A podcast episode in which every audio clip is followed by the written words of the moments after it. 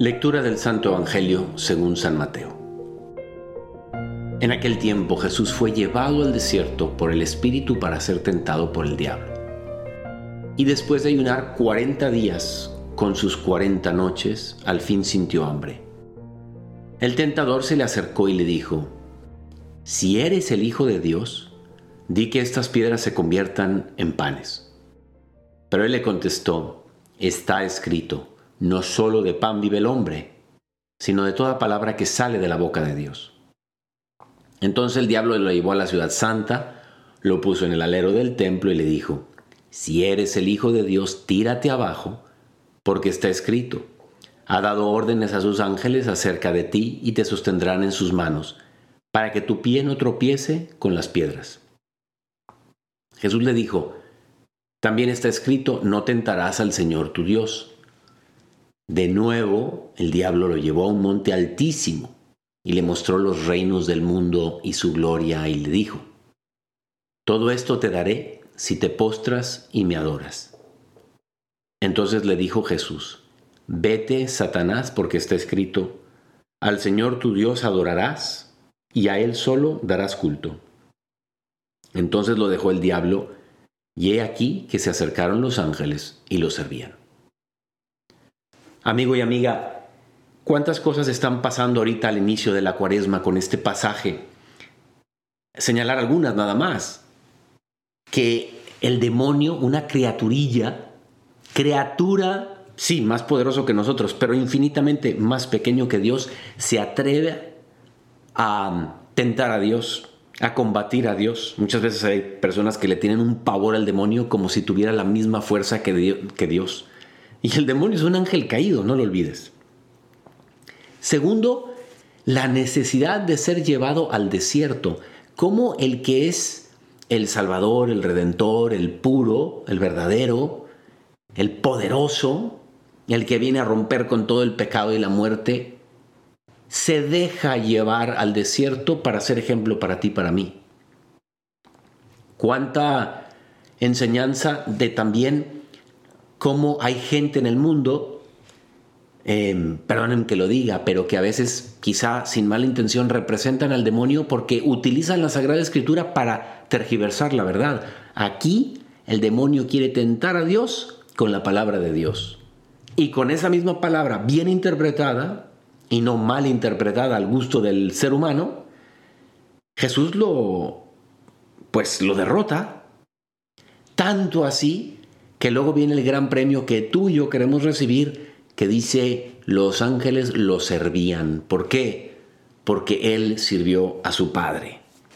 Bueno, pues empezamos Semana Santa y eh, nos lleva la gran necesidad que tiene nuestra condición humana a necesitar del ayuno, de la penitencia. Creo que ya es muy conocido como hay una interdependencia entre el cuerpo y el alma.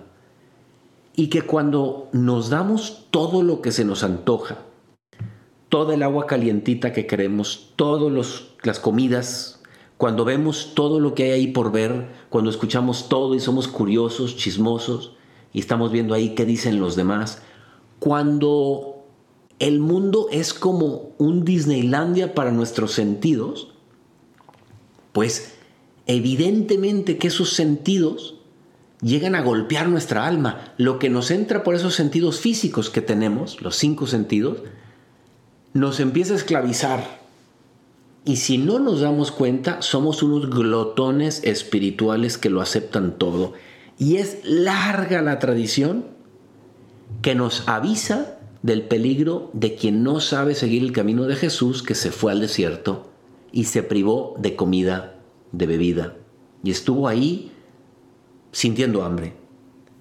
Desde la larga tradición de los padres de la iglesia, los famosos anacoretas que se retiraban al desierto a sacrificarse, sacrificar su, hacer sacrificios, quiero decir, no sacrificarse en el sentido de perder la vida, de hacer los sacrificios. Fíjate, sacrificio viene de hacer sagrado, sacher fare, de volver sagrado, de ofrecerle a Dios el decirle, hay algo en mí que es mi alma que vale muchísimo más que mi cuerpo y la tengo que tener yo dominada porque si no se va tras todo lo que el mundo ofrece. Por ejemplo, también en la tradición de las reglas de discernimiento de San Ignacio, ¿qué dice en la regla número 6? Que hay que hacer no solamente oración y examen, sino penitencia. San Juan de la Cruz, Santa Teresa de Jesús, vaya que eran unos maestros de sacrificio. San José con el trabajo diario. Esto es algo que es una larga tradición y entonces cabe preguntarnos, ¿me doy cuenta yo que estas no son chiflazones medievales de yo no sé, de gente traumada, sino que realmente por la íntima conexión del cuerpo y el alma, cuando al cuerpo yo trato de decirle, aquí va a dominar algo más bello, aquí vamos a tener la mirada en el cielo, aquí vamos a imitar a Jesucristo, aquí vamos a mirar a la vida que se nos viene, a la vida otra, a la otra, a la siguiente vida, sin darnos a nosotros mismos todos los placeres y gustillos que nos ofrece el mundo. Bueno, por alguna cosa hace algunos años ha habido programas como el Éxodo 90 para hombres y creo que hay un equivalente para mujeres en donde precisamente porque nos, nos hemos dado todos los placeres del mundo, hay tanto vicio, de muchos tipos, pero entre ellos de pornografía, de masturbación, de infidelidad. Y estos programas que son abarcan la cuaresma, pero incluso a veces se hacen más largos, son precisamente por el, la fuerza que surge en el ser humano cuando unido al amor de Dios y entendiendo que es una imitación de Dios, le entregan a Él muchas de estas cosas que quisieran recibir, que quisieran hacer, que quisieran apetecer para fortalecer el alma. Tú y yo, ¿qué vamos a hacer en esta Semana Santa? ¿Qué hemos elegido? Querido amigo y amiga, todos los padres hemos, eh, hemos venido predicando esto aquí en ¿Qué haría Jesús? ¿Por qué? Porque se nos olvida y vivimos la Semana Santa y la Cuaresma como una época más. ¿Cómo a veces nos ponen un ejemplazo los judíos con sus fiestas y cómo las observan? y cómo nos ponen un ejemplazo los musulmanes en su ramadán y nosotros los cristianos que tenemos la fe más hermosa y al verdadero Dios, aquel que nos pone el ejemplo como acabamos de leer y no lo sabemos seguir.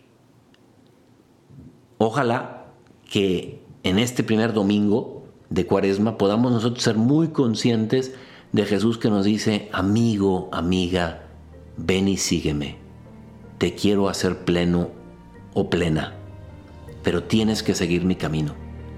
Vente al desierto conmigo y hazlo por amor, que es lo más importante. Yo soy el Padre Jorge Obregón. Te pido que me encomiendes para yo también vivir una gran cuaresma y me encuentras en Instagram en J Obregón G. Que Dios te bendiga.